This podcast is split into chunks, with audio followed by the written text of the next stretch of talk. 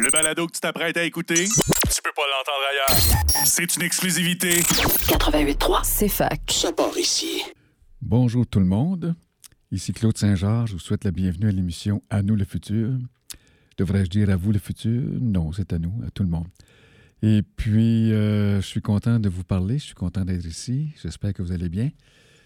Il fait donc beau dehors, hein, n'est-ce pas? Euh, nous avons un plafond gris et un plancher blanc. Je me demande quelle couleur que c'est. Quelqu'un me dit que c'est pour être euh, laiteux. En tout cas, on verra, ça- on verra ça. Euh, tous les artistes euh, peintres de Sherbrooke réfléchissaient à ça. Et fait que je suis dans le début du, com- du commencement de ce- cette émission de radio. Le début du commencement, c'est l'expression de Greta Thunberg.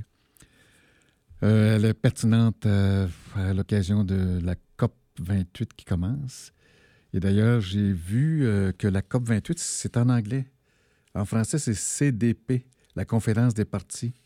COP, c'est Conferences of the Parties. Ça fait que j'ai, comme peut-être que je vous ai déjà dit ça, je prépare mon émission de la semaine suivante dès cet après-midi. Euh, Dès le jeudi après-midi, je- je commence un peu à y penser, là. Et puis, je mets de côté euh, ce que j'ai pas eu le temps de dire euh, la journée même pour le, dire la prochaine fois. Et puis, euh, tous les jours, si j'ai des nouvelles, je- j'en mets de côté. Puis hier soir, le mercredi soir, je fais une synthèse. Et bon, voilà, je pensais ma synthèse terminée, mais ce matin, j'ai eu trois nouvelles choses à dire. J'en ai une de dite sur la couleur de la journée. Ensuite, à propos de RU, R-U ou, R-U, je ne sais pas comment le dire, RU, le film euh, qui parle de Kim Twin, Kim Thuy plutôt, cette Vietnamienne qui, avec sa famille, euh, a pris le bateau, le Boat People, pour quitter le Vietnam pendant la guerre du Vietnam, et finalement est arrivée à Grand Bay. Et puis le film raconte ça. Fait que je l'ai vu, et puis je l'ai beaucoup aimé, j'ai été ému, euh, j'ai eu des larmes, les yeux, disons, pleins d'eau presque tout le film. C'était pas des larmes qui coulaient, c'était de l'humidité extraordinaire dans les yeux. Et puis, il y a une chose qui m'a frappé particulièrement, je crois que je suis peut-être un, des cinq sur 100 qui pourrait frappé par ça. C'est-à-dire qu'à un moment donné, sur le Boat People, euh, le père donne à son épouse euh, des pilules de cyanure en, quanti- en quantité suffisante. Je me souviens plus si c'est quatre ou cinq pour tuer, pour que les gens se suicident finalement si des terroristes, des pirates terroristes accostaient le bateau, le Boat People. Alors, euh, c'est scandalisant, tout ça. Puis d'ailleurs, dans le livre, Kim Thuy dit, euh, je pense qu'elle critique un petit peu son père, il aurait pu nous en parler au lieu de garder ça secret. Fait que moi, ça m'a rappelé tout de suite, tout de suite, immédiatement, là, ça, c'est une période de la guerre froide. Euh, L'apogée de la guerre froide, que j'étais ici à l'Université de Sherbrooke. Et euh, vous savez, il y avait beaucoup de contestations étudiantes là, ici aux États-Unis à ce moment-là contre la guerre du Vietnam. Et fait que j'étais habitué aux contestations, aux revendications. Et puis, j'ai été scandalisé quand même une fois. C'était vers 1974, peut-être.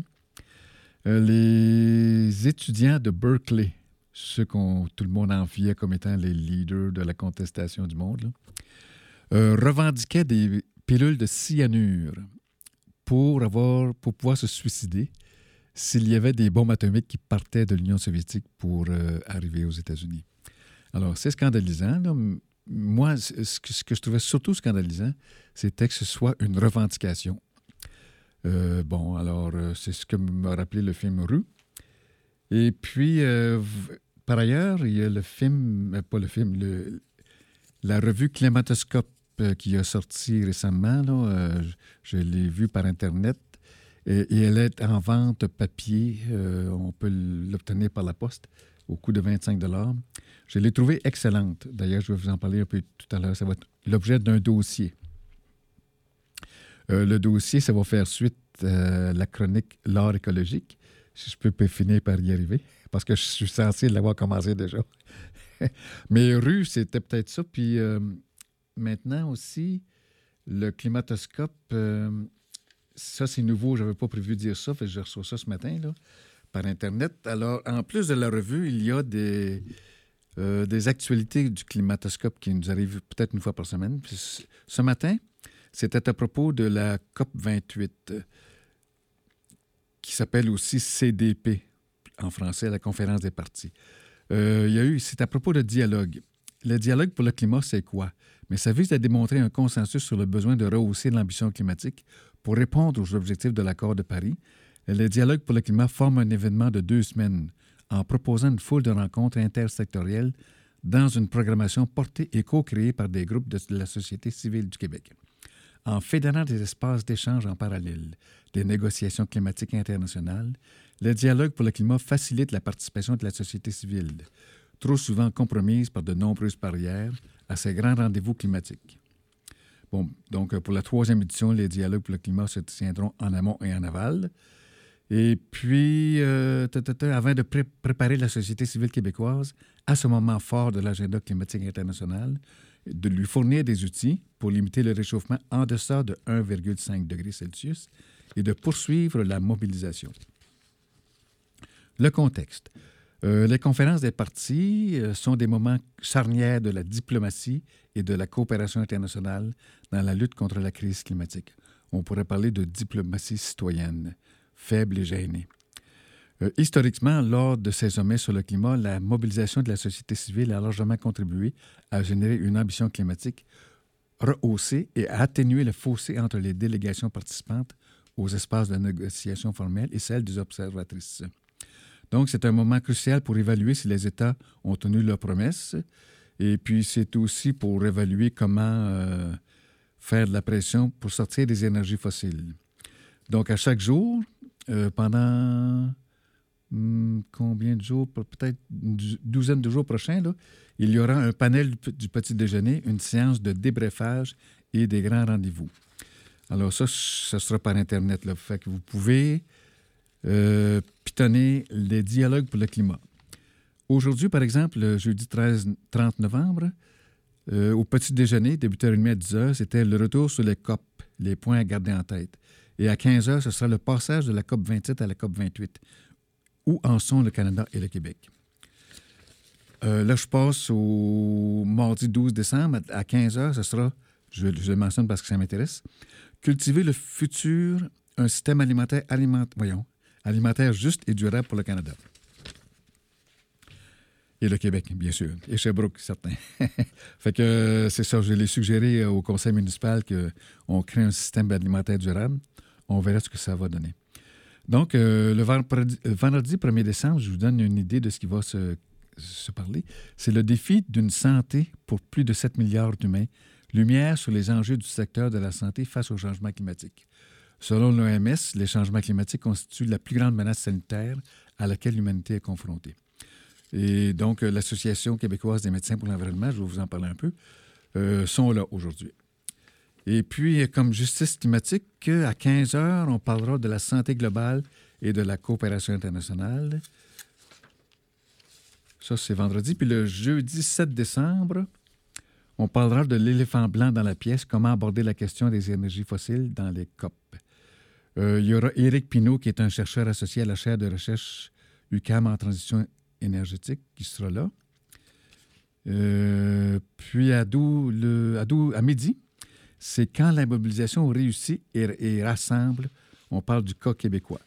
Il y a trois personnes que je connais là-dedans, dont Rodrigue Turgeon, que j'aurais aimé interviewer, là, mais je pense que ce pas le temps en ce moment. Euh, il représente la coalition des mines et de, il est porte-parole du collectif Gazoduc. Alors là, on est rendu à mardi le 12 décembre. De quoi on va parler? C'est l'eau au sein des négociations internationales, un droit, un besoin essentiel ou une marchandise? Euh, je tourne la page. Et c'est là-dedans qu'on va parler à 15 heures du cultiver le futur, un système alimentaire juste et durable pour le Canada. Et le Québec, euh, j'espère bien sûr. Oui, en tout cas. Fait que, donc, euh, j'approche de, commencer à parler. Bien, je commence finalement. parce que Cowboy Fringant, veut, veut pas, il faisait de l'art écologique, hein, n'est-ce pas? C'était de la musique euh, qui accompagnait des textes très souvent écologiques. Ils ont parlé à peu près de tout, de sorte que je pense qu'on pourrait avoir un bac en écologie si on écoutait très bien leurs paroles. D'ailleurs, je souhaite qu'il y ait un livre à un moment donné des paroles des chansons. Et euh, oui, ils ont parlé de pas mal tout, à l'exception des perturbateurs endocriniens, à mon avis. Alors, donc, donc dans, la chronique Art écologique, j'ai trouvé un livre à l'université, ça s'appelle Exercice de joie. Euh, ce sont des poèmes et je vous en lis un exemplaire. C'est pas pour aujourd'hui. Le ciel bleu, bleu, bleu, bleu ciel, n'appartient à personne. Tu peux en arracher un morceau, le garder bien au chaud dans ta paume. Il y a des éclairs de joie qui ne coûtent rien. Ciel, odeur de juillet, fatigue de l'amour, tu prends ce qui était offert. Ce n'est pas piller le monde, tu n'auras pas à te repentir. Car le ciel, même le ciel, bleu épuré, sanctifié, même les couleurs discrètes du silence, tout est digne d'un livre, tu le sais de ta pudeur. Tu défais et refais ton décor selon les saisons, les lieux que tu fréquentes, les ombres déposées au pôle de ta vie. Le lait maigre des mots, tu essaies de le transformer en corne d'abondance. Pendant quelques instants, tu oublies la cruauté. Alors, c'est de Louise Dupré. C'est tiré du livre de poèmes Exercice de joie. Et je passe maintenant à Hélène Dorion, une Québécoise. Euh, je l'ai vue à l'émission La Grande Librairie à TV5 en France dimanche passé. Euh, c'est de 10h à midi, cette émission-là. C'est une émission que je regarde Hmm, disons, tous les dimanches. C'est vraiment très intéressant. Je pense qu'il y a quelques Cheburquois et qui la regardent parce que euh, on parle à peu près d'une dizaine de livres dans cette émission-là et je vais souvent à la bibliothèque après. Puis, euh, pour la plupart du temps, les auteurs sont. Euh, les livres sont déjà pris. Puis, ça fait pas longtemps qu'ils sont pris. Alors, je pense que je ne suis pas tout seul à courir la bibliothèque après avoir vu l'émission. Alors, Hélène Dorion a été célébrée lors de cette émission-là, la québécoise, euh, autrice de Mes forêts. Et puis d'un autre livre, Le cœur de Tata, je l'ai oublié. Fait que je vous donne un exemple de son poème. Mes forêts sont un chant silencieux de naissance et de mort, la mémoire de saisons qui se lèvent et retombe. Mes forêts sont du temps qui s'immisce à travers troncs, branches, racines. Elles traversent le feuillage du jour, capturent l'ombre, capturent l'éclat. Elles sont la solitude disséminée, comme poussière de notre passage, une poignée de roches qui savent les âges, mes forêts, sont des traits de craie noire, les lettres désarticulées de mots inconnus d'un matin qui est à venir. Elles sont des ossements que lèche l'invisible, une géométrie de souffle et de pas qui se perdent. Mes forêts sont lièvres et renards, jungle d'insectes qui scintillent, un soir d'été quand c'est l'hiver. Elles sont coyotes, ours noirs, orignal, Citel, G bleu, Mésange. Bien sûr, il y a les forêts urbaines et Sherbrooke est doté d'une certaine sorte de sagesse pour en avoir conservé beaucoup. C'est vrai qu'à certains euh, endroits, il ne reste que 12 de forêt, mais à d'autres endroits, il y en a un bon 40% et bravo Sherbrooke pour ça. Euh, Hélène Dorion continue dans son livre Mes forêts. Mes forêts sont de longues tiges d'histoire. Elles sont des aiguilles qui tournent à travers les saisons. Elles vont d'est en ouest, jusqu'au sud et tout au nord. Mes forêts sont des cages de solitude, des lames de bois clairsemées dans la nuit rare. Elles sont des maisons sans famille, des corps sans amour qui attendent qu'on les retrouve au matin. Elles sont des ratures et des repentirs. Une boule dans la gorge quand les oiseaux recommencent à voler. Mes forêts sont des doigts qui pointent des ailleurs sans retour. Elles sont des épines dans tous les sens, ignorant ce que l'âge résout. Elles sont des lignes au crayon, sur papier de temps, portant le poids de la mer, le silence des nuages. Alors, je, vous laisse le plaisir de lire le reste du livre Mes forêts. Maintenant, je passe à un troisième livre que j'ai trouvé à la, bibliothèque de l'Université de Sherbrooke, qui s'appelle Littérature et écologie, le mur des abeilles de Pierre Schwentz. C'est S-C-H-O-E-N-T-J-S-J-E-S. Schwentjaes. Alors, dans ce livre-là, je commence, euh, je vais vous lire quelques extraits. L'avant-propos, le mur des abeilles. Les insectes pollinisateurs jouent un rôle essentiel dans 75% de la production mondiale de nourriture. Or, Selon des chiffres publiés il y a quelques années par Greenpeace, leur nombre a chuté de 25% entre 1985 et 2005 dans les pays européens. Comme le rappelle l'Organisation de protection de l'environnement, les raisons de cette baisse spectaculaire sont multiples. Elles vont des dérèglements climatiques à la disparition des habitats naturels, en passant par les pratiques agricoles et l'impact de diverses maladies. Alors, je, passe à la page 12. Soucieux d'écologie, l'étude qui suit n'est pas pour autant euh, militante. Plutôt que de rechercher à convaincre, elle s'efforcera de rendre visible l'éventail complexe de sens que toute littérature digne de ce nom déploie. Les, analyses qu'on va lire se souviennent de cela, en cela de la célèbre mise en garde de Marcel Proust, qui, dans Journée de lecture, écrit en 1919, rapprochait les rayons des bibliothèques des rayons de miel. De cette façon, je cite, Tant que la lecture est pour nous l'initiatrice dont les clés magiques nous ouvrent au fond de nous-mêmes, la porte des demeures où nous n'aurions pas su pénétrer, son rôle dans notre vie est salutaire. Il devient dangereux au contraire quand, au lieu de nous éveiller à la vie personnelle de l'esprit, la lecture tente à se substituer à elle quand la vérité ne nous apparaît plus comme un idéal que nous ne, ne pouvons réaliser que par le long progrès intime de notre pensée et par l'effort de notre cœur, mais comme une chose matérielle, déposée entre les feuilles des livres comme un miel tout préparé par les autres et que nous n'avons qu'à prendre la peine d'atteindre sur des rayons des bibliothèques et de déguster ensuite passivement dans un parfait repos de corps et d'esprit. Une phrase très longue de Marcel Proust. À la page 13, en introduction, on dit que ce livre explore les rapports entre la littérature, l'environnement et l'écologie dans une perspective éco-poétique. C'est pour ça que je le mets dans art écologique. Il est né du constat qu'avec la fin de la première décennie du 21e siècle, la, littérature française s'est mise à faire une place importante aux attentes, aux atteintes à l'environnement. Le monde des lettres avait jusqu'alors pensé le rapport à l'environnement en considérant de manière préférentielle la nature, essentiellement campagnarde, respectant d'ailleurs en cela la réalité géographique de la France.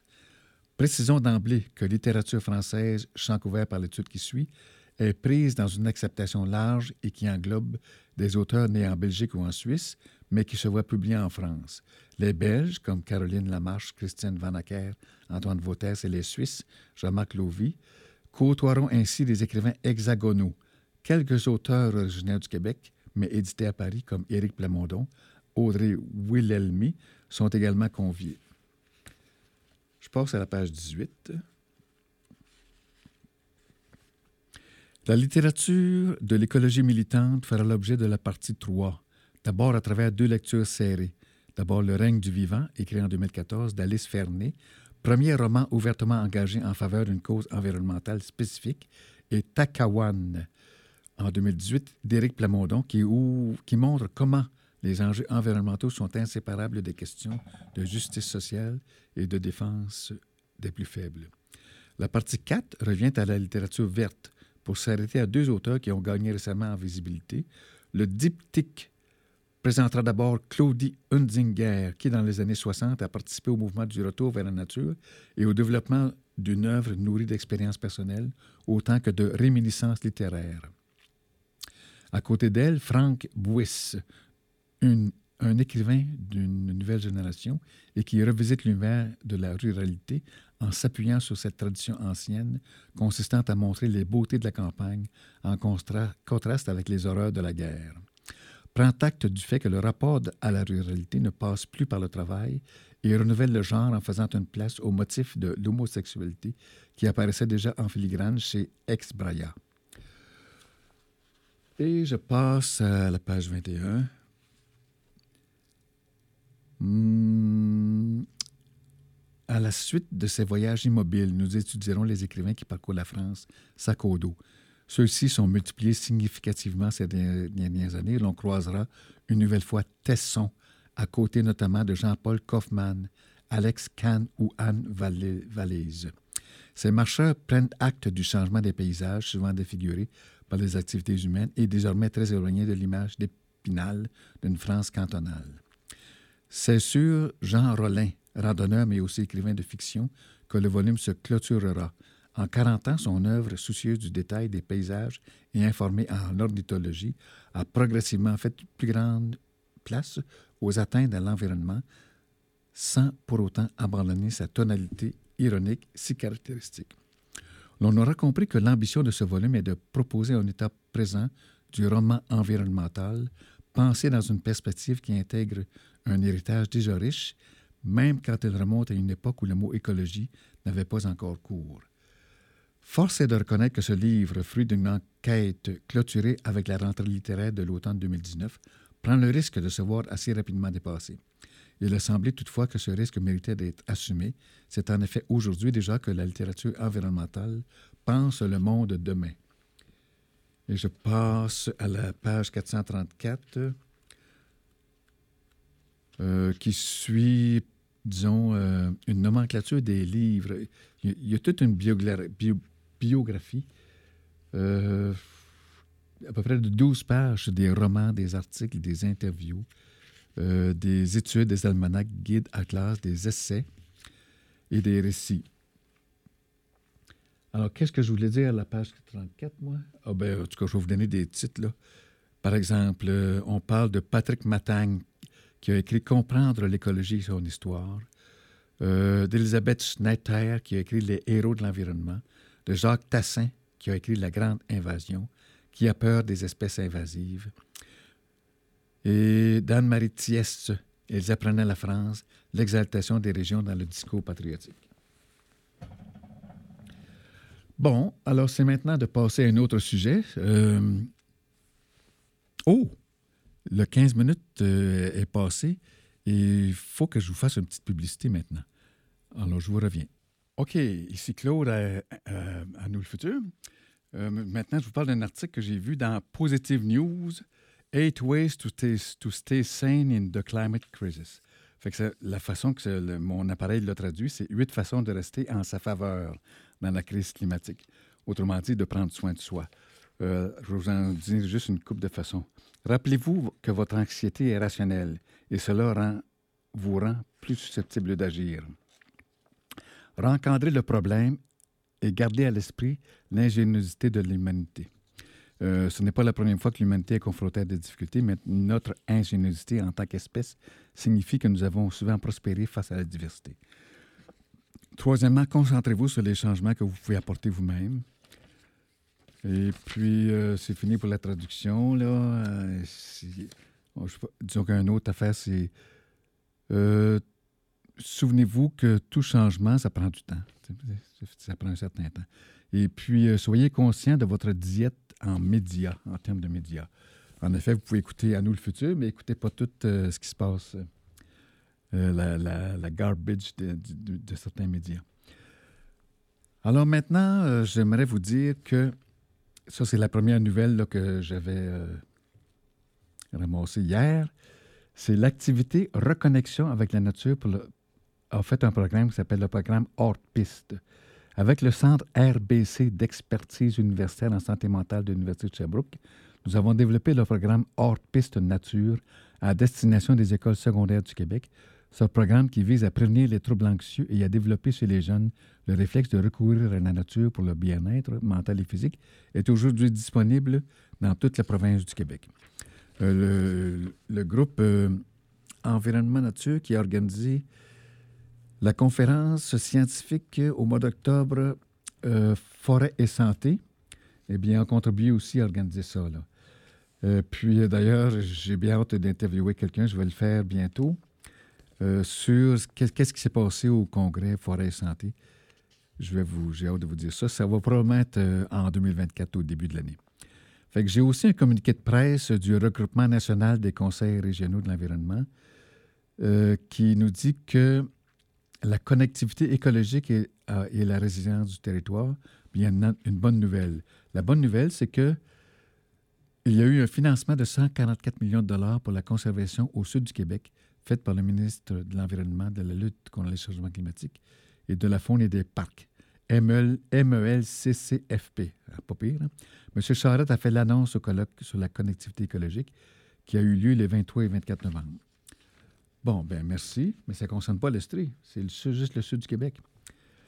Et puis, euh, comme nouvelle aussi, c'est l'Association française des communes, départements et régions pour la paix, autrement dit les maires pour la paix en France, Euh, J'ai des nouvelles ici. Là. Vous, pouvez aller voir dans Internet. Là, l'Association française des communes, départements et régions pour la paix, les maires pour la paix, on dit que devant les risques de l'emploi de l'arme nucléaire, en grande partie à cause de l'invasion illégale de l'Ukraine par la Russie, sans, catastrophisme et avec lucidité, nous devons poursuivre l'action et la mobilisation des consciences afin de venir à bout de cette menace qui pèse directement sur les villes et les territoires.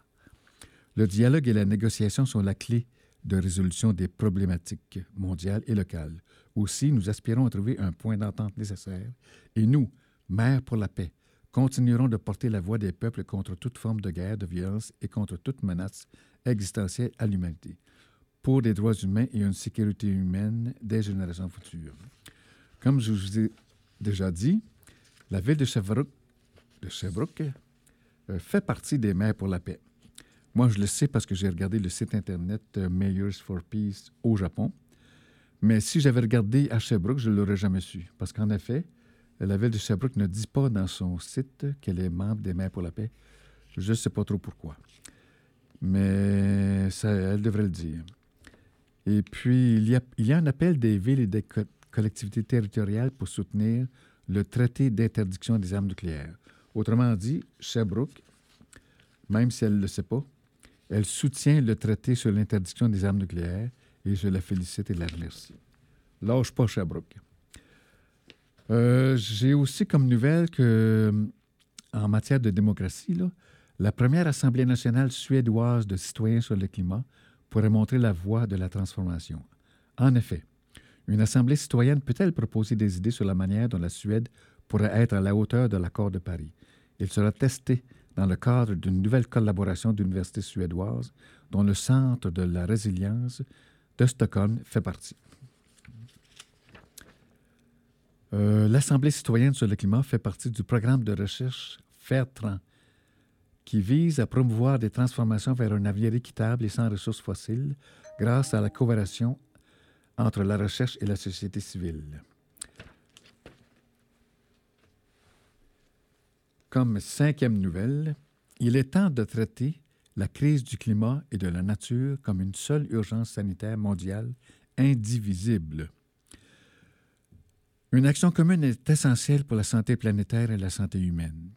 Plus de 200 revues dans le domaine de la santé appellent les Nations unies, les dirigeants politiques et les professionnels de la santé à reconnaître que le changement climatique et la perte de biodiversité sont une crise indivisible et doivent être combattus ensemble pour préserver la santé et éviter la catastrophe. Cette crise environnementale globale est aujourd'hui si grave qu'elle constitue une urgence sanitaire mondiale.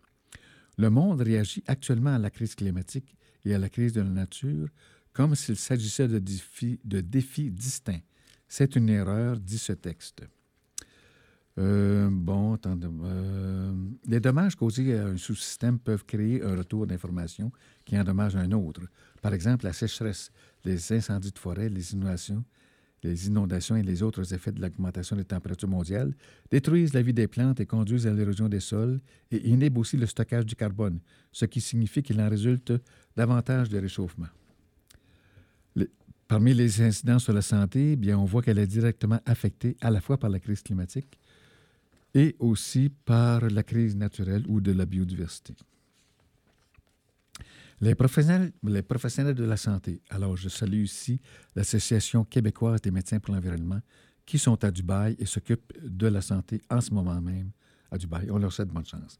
Les professionnels de la santé doivent être de puissants défenseurs à la fois pour restaurer la biodiversité et pour lutter contre le changement climatique pour le bien de la santé.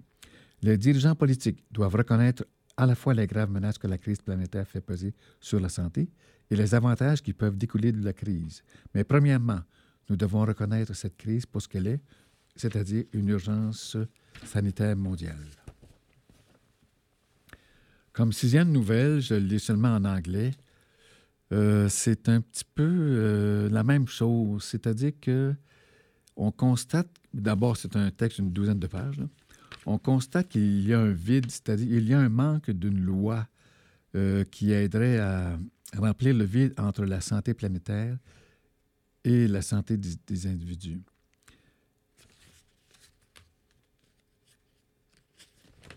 Donc, euh, on dit que pour avoir une santé planétaire, c'est un prérequis à la santé globale humaine.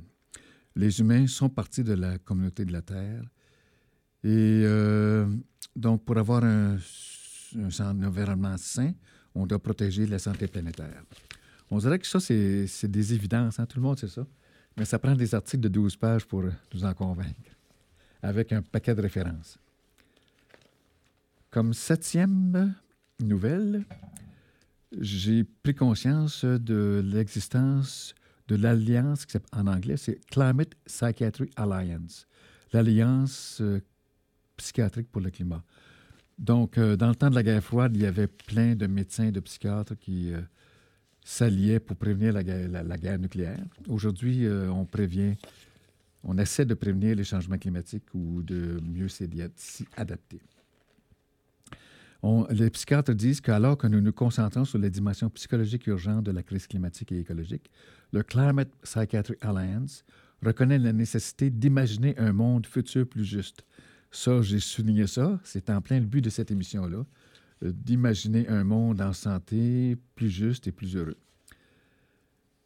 Euh, donc, il y a un article aussi, c'est Psychiatrie climatique 101, le changement climatique et la santé mentale. Le changement climatique constitue l'une des menaces les plus importantes pour la santé dans le monde et ses effets actuels et futurs sur la santé mentale sont à la fois sous-estimés et sous-étudiés. Euh, par exemple, les médicaments psychiatriques comme les antipsychotiques, les anticholinergiques et antidépresseurs altèrent le fonctionnement de la régulation thermique du corps et ont un impact sur l'homéostasie des fluides. Ça, c'est les effets de la chaleur des changements climatiques sur les médicaments. Et on dit que la pollution atmosphérique, euh, ses effets sont neurotoxiques. On souligne plutôt les effets neurotoxiques de l'exposition aux particules liées à des troubles de la cognition et de la mémoire, à une démence accélérée, à une atrophie cérébrale, à des taux plus élevés d'accidents vasculaires cérébraux et à d'autres processus neurodégénératifs des adultes. Alors, c'est plein. Hein? Si vous allez voir Climate Psychiatry Alliance, vous avez une traduction en français par votre système de traduction. Euh, comme huitième nouvelle, sur euh, une onze nouvelles, on dit que ne, ne, détournez pas les yeux de la catastrophe humanitaire monumentale à Gaza, déclare Guterres au, Conseil de sécurité. Guterres est le secrétaire des Nations Unies. Euh, le 29 novembre 2023, euh, M. Guterres disait que lors d'une réunion du Conseil de sécurité consacrée mercredi à la crise israélo-palestinienne, il disait qu'il a salué l'accord conclu par Israël et le Hamas ayant permis une pause humanitaire et a rappelé les États membres des Nations Unies à ne pas détourner les yeux de la catastrophe humanitaire. Il s'est félicité des négociations intenses en cours pour prolonger la trêve et nous pensons que nous avons besoin d'un véritable cessez-le-feu humanitaire et nous devons garantir aux populations de la région une raison d'espoir. D'ailleurs, à propos du cessez-le-feu, le conseil municipal de Sherbrooke en a euh, accepté un, hein, à la demande de personnes palestiniennes, qui demeurent à Sherbrooke. Selon lui, euh, selon M. Guterres, la protection des Palestiniens ne peut être assurée par les forces d'occupation qui sont complices de crimes. Nous avons besoin d'une protection internationale et d'une action internationale pour mettre fin à l'impunité et empêcher la, répétition des crimes qui se produisent quotidiennement et en plein jour. Euh, il y a un article dans la tribune qui dit, qui décrit le fait que la ville de Sherbrooke demande un cessez-le-feu et une paix durable au Proche-Orient. Alors, dans ma visite des librairies, j'ai vu un, livre de Salman Rushdie et j'ai demandé, je remercie la, librairie qui m'a photocopié. Je voudrais vous lire euh, le résumé du livre. Ça s'appelle La Cité de la Victoire. Dans le sud de l'Inde, au 14e siècle, à la suite d'une bataille quelconque entre deux royaumes aujourd'hui oubliés, une fillette de 9 ans fait une rencontre divine qui va changer le cours de l'histoire. Après avoir assisté à la mort de sa mère, la petite Pampa Campana, accablée de chagrin, devient le véhicule d'une déesse qui se met à parler par la bouche de l'orpheline. Lui accordant des pouvoirs qui dépassent l'entendement de Pampa Campana, la déesse lui annonce qu'elle contribuera à l'essor d'une grande ville appelée Bisnaga, littéralement la cité de la victoire, la merveille du monde. Au cours des 250 années suivantes, La vie de Pampa Campana se confond avec celle de Bisnaga, depuis sa création à partir d'un sac de graines magiques jusqu'à sa chute tragique de manière la plus humaine qui soit, l'ubri de ceux qui détiennent le pouvoir. En donnant vie par ses chuchotements à Bisnaga et à ses habitants, et à ses habitants tente de remplir la mission que la déesse lui a confiée, c'est-à-dire faire des femmes les égales des hommes dans un monde patriarcal. Alors, euh, c'est brillamment présenté comme l'introduction d'une épopée antique. Cette saga au confluent de l'amour, de l'aventure et du mythe atteste du pouvoir infini des mots de Salman Rushdie. Et finalement, c'est hier soir que j'ai su que le livre de Julien Vidal, qui s'appelle Imagine demain, un livre dont je vais vous parler euh, plus tard, et qui touche à peu près euh, essentiellement à ce que fait cette émission, d'essayer d'imaginer demain. Euh, on dit que Julien Vidal, ici, au lieu de se focaliser sur, ce qui ne va pas au niveau environnemental, on regardait toutes les belles actions déjà mises en place pour se mettre à la hauteur des enjeux de notre siècle. Ici, pour faire bouger les choses encore plus vite, on s'organisait afin d'imaginer ensemble un monde meilleur pour demain. Réveiller l'utopiste en soi est peut-être le premier pas essentiel pour transformer le monde profondément et durablement. Grâce à cet outil pédagogique qu'est le livre Imagine demain, c'est un manuel de 36, 36 cartes détachables et d'un dépliant illustré qui nous aide à se projeter dans un futur désirable et ça devient un plaisir. Ça me fait penser à une émission que j'ai déjà faite qui s'appelait Futur désiré, où je demandais aux gens quel futur désirez-vous? Qu'est-ce qui manque pour y arriver? Euh, Quelles actions proposez-vous pour y arriver? Avez-vous espoir d'y arriver Et lorsque vous y serez arrivé, comment allez-vous être? Qu'allez-vous faire? Qu'allez-vous penser? Que seront l'amour, le travail, le jeu, le jeu? Alors, j'ai déjà fait cette, émission-là, Futur désiré, maintenant, c'est à nous le futur. J'aimerais aussi vous lire un hommage à Cowboy Fringant qu'a fait euh, Roméo Bouchard. C'est un auteur, c'est un ancien agriculteur, agriculteur bio qui a une page Facebook. Il dit Le Québec pleure parce qu'il se reconnaît dans Carl Tremblay. Je ne suis pas le mieux placé pour faire l'éloge de Carl Tremblay et de ses cowboys fringants, car je les ai connus sur le tard et de loin. Euh, ce monsieur a plus de 80 ans. Assez quand même pour comprendre pourquoi ils sont devenus l'image, le récit et le son de ce que nous, Québécois, avons d'unique, une langue, une culture, une âme, un cœur, une façon de vivre et de voir la vie.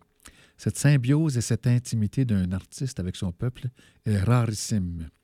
En, effet, pardon, en fait, mon premier contact avec les Cowboys fut leur chanson Les étoiles filantes en 2004. Dans les années suivant mon arrivée dans la campagne, au début de ma quarantaine, j'avais perdu, la même année, quatre amis de la tribu que nous formions. Un accident d'auto, un cancer, deux suicides assez pour m'obliger pour la première fois de ma vie à chercher un sens à la mort. Mes diplômes en théologie ne me furent de peu d'utilité. Les réflexions de Camus sur l'absurde guère davantage. Finalement, ce fut la chanson Les étoiles filantes qui m'apporta la clé. Deux points. Il cite Mais au bout du chemin, dis-moi ce qui va rester dans notre petit passage de ce monde effréné. Après avoir existé pour gagner du temps, on se dirait que l'on n'était finalement que des étoiles filantes. Encore aujourd'hui, je ne peux l'écouter sans pleurer. La suite viendrait avec Hubert Reeves. Plus récemment, toutes les questions soulevées par des années de lutte perdue pour la justice sociale et la démocratie et par l'échec lamentable du capitalisme ont trouvé une sorte de réponse dans la réflexion du chauffeur de van qui voit l'Amérique qui pleure dans son rétroviseur. Mais comment font tous ces gens pour croire encore à la vie dans cette hypocrisie? C'est si triste que des fois, quand je rentre à la maison, puis quand je parque mon vieux camion, je vois toute l'Amérique qui pleure dans mon rétroviseur. Aujourd'hui, c'est le Québec qui pleure parce qu'il se reconnaît dans Carl, toute génération confondue, y compris les jeunes. C'est un signal puissant que nous sommes peut-être quelque chose comme un grand peuple, et même que nous sommes peut-être meilleurs que nous pensons, et que le moment est peut-être venu de nous croire en nous et de prendre soin de notre peuple et de notre pays. Merci, Carl et Cowboys. C'était de Roméo Bouchard dans sa page Facebook. J'ai fini les nouvelles. Place à la musique. Oui, alors c'est Claude Saint-Jean ici avec À nous le futur. Et maintenant, nous allons parler de comment c'est le dossier. Il ne reste pas beaucoup de minutes pour parler du premier dossier. Mais finalement, c'est le climatoscope dont je vais vous parler. Là. J'aimerais vous lire une partie de l'introduction. Euh, on dit que les phénomènes climatiques extrêmes sont de plus fréquents et prolongés. et puis que ça a l'influence sur la santé. Ces informations nous confirment qu'il est plus que jamais urgent de réduire les émissions de gaz à effet de serre si l'on veut limiter l'emballement du climat et ses conséquences. Cependant, cela nous, indique également qu'une nouvelle réalité climatique s'est déjà mise en place et qu'en plus de lutter contre son amplification, il nous faut maintenant nous accepter à ces nouvelles conditions. C'est aujourd'hui une question de survie. Euh, D'où le fait de parler d'adaptation. L'urgence, ce n'est pas seulement prévenir ou arrêter les changements climatiques, mais c'est aussi s'adapter à ce qui est déjà fait. Euh, si l'heure H n'est pas encore dépassée pour le respect des engagements de la guerre de Paris, un nouveau contexte climatique dont on observe les premières conséquences est déjà en place. Les solutions émergeront des travaux et des avancées de toutes les disciplines scientifiques en concertation avec les pouvoirs publics et les citoyens et citoyennes pour assurer leur mise en œuvre. Nous espérons que ce nouveau numéro du Climatoscope facilitera ce maillage et la prise euh, d'action adaptée. Alors, il y a divers articles dont je voudrais vous parler euh, brièvement, qui m'ont euh, attiré l'attention plus que d'autres. Par exemple, les projets miniers de la transition intensifient l'extractivisme sous couvert de la lutte au changement climatique. Il y a une critique de ça. Je trouve ça très bien. Et aussi l'article communiqué pour l'adaptation de, de, la biodiversité. C'est intéressant. M. Gravel, le professeur de l'Université de Sherbrooke, euh, biologiste, euh, a coécrit ça. Et puis, je l'ai déjà interviewé ici. Euh, la gestion de l'incertitude est au cœur des stratégies d'adaptation qui, deviennent nécessairement, qui doivent nécessairement être dynamiques, inscrites dans un cycle où se succèdent des étapes d'évaluation, de planification, d'implantation et de suivi de la performance. Donc, on parle de la gestion de l'incertitude. Et euh, dans ce contexte, un nouveau partenariat scientifique qui nous annonce euh, cet article, qui s'appelle Biodiversité Québec, est né dans l'objectif de faciliter l'observation, l'analyse et le partage d'informations sur l'état de la biodiversité du Québec. Le corollaire de cette démarche est qu'une communication étroite entre la science, le monde politique et le reste de la société est nécessaire pour permettre l'adaptation des systèmes naturels et humains au changement climatique. Donc, euh, c'est une vitrine remarquable sur la biodiversité du Québec. Le grand public est bienvenu. Et puis, je lis un petit peu plus loin, là. OK, ça va. Fait que c'est l'article communiqué pour l'adaptation de la biodiversité. également, euh, de la professeure Maria, euh, Maya Morel.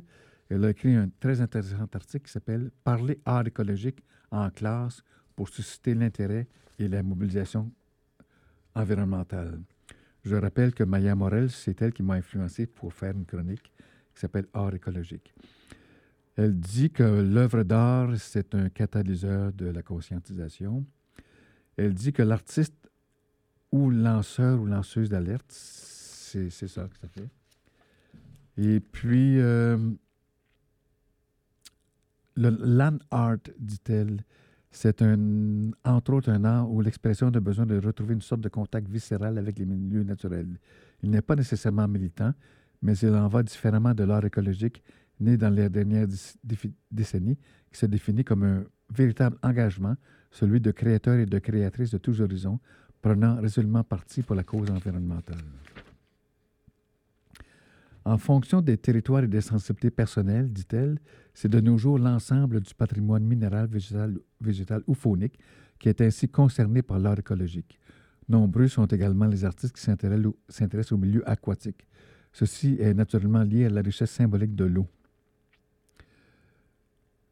Pierre-Étienne Massé nous offre ainsi une occasion de réfléchir aux menaces qui pèsent sur les populations de Béduga. Et euh, c'est réalisé en, collaboration avec des spécialistes du monde de l'environnement.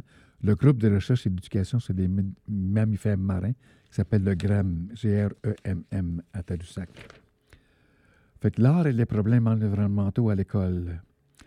Euh, né des rapports publiés par les spécialistes de la science du système terrestre, des inquiétudes des citoyens et des citoyennes et de l'engagement des artistes, l'art écologique trouve naturellement sa place à l'école, dit Maya Morel dans cet article-là,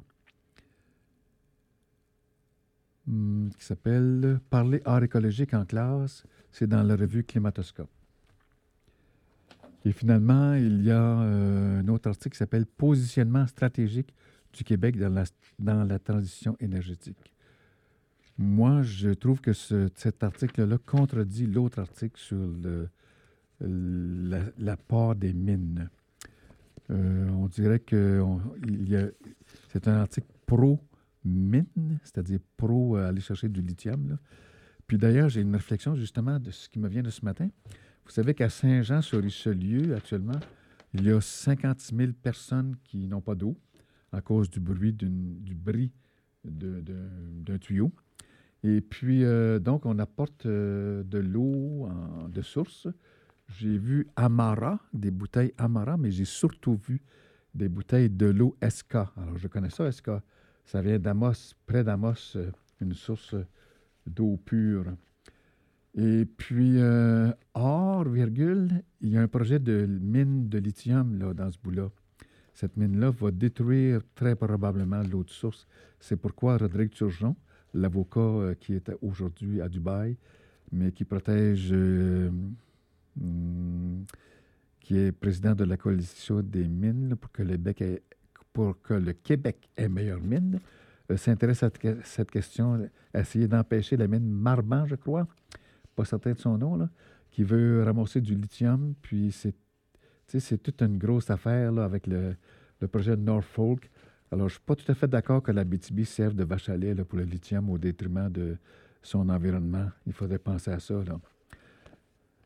Euh, bon, alors je pense qu'il reste un peu une couple de minutes pour vous parler du deuxième dossier. Euh, c'est le dossier plastique. J'en ai parlé au conseil municipal et je vais en reparler parce que, tu sais, une autre affaire, une réflexion personnelle, dans le bac vert qui est plein de plastique, on se demande, c'est-tu tout recyclé, ça? Puis la réponse, c'est non. Là. Je pense qu'il y a à peu près 20 de, qui est recyclé. Euh, dans l'article du devoir, il faut briser les chaînes de l'indifférence environnementale en matière de plastique. Et, également, il y a un article qui, si la Cour fédérale rejette l'inscription des plastiques comme étant toxiques, c'est un petit scandale, ça, dans le devoir. Et la pandémie aggrave le problème du plastique au Canada, dit aussi le devoir. Mais j'aimerais vous parler de Action Saint-François, qui est un organisme environnemental de Sherbrooke, euh, qui ramasse beaucoup de déchets. Euh, dans une lettre de nouvelles, euh, infolette pour les membres, j'apprends qu'au total, nous avons ramassé 9 740 kilos de rebut. Et 44 de ces matières résiduelles ont été dirigées vers des récupérateurs de Sherbrooke. Il y a du métal, du verre, des bouteilles et du plastique. Le rapport des années 2022 fut présenté par Robert Léo-Gendron. En résumé, 28 activités de nettoyage ont permis de ramasser 11 154 kilos de rebut. Plus de 516 végétaux ont été plantés sur quatre sites de plantation. A une conférence à propre eau a été donnée par François Roberge le 13, euh, le 13 avril 2022. Alors, je félicite beaucoup l'Action Saint-François de Sherbrooke. Et puis, euh, finalement, disons qu'en résumé, j'ai un article en anglais ici du Stockholm Institute, Safe Planetary Boundary for Pollutants including plastic, exceeded. Donc, c'est une voie, euh, une limite qui est dépassée. On, également, euh, dans, on dit que la voie brumeuse vers un traité mondial sur les matières plastiques, il y a euh, des tentatives de faire un traité mondial pour contrôler le plastique qui se fait. Il faut suivre ça. Fait que je pense qu'en résumé, qu'il ne se recycle que 20 des plastiques. Il faut travailler là-dessus, il faut augmenter ça, c'est pas assez. Et c'est pour ça que, tu sais, c'est une mauvaise nouvelle, mais on veut la traiter de bonne façon. Il faut s'énergiser pour régler le problème. Et pour que nous ayons un futur et une planète et une ville habitable très bientôt. C'est tout. Je finis avec ça. Je vous souhaite une bonne journée. Je vous remercie d'avoir été à l'écoute. Ici Claude Saint-Jean pour À nous le futur. À la semaine prochaine. Ciao.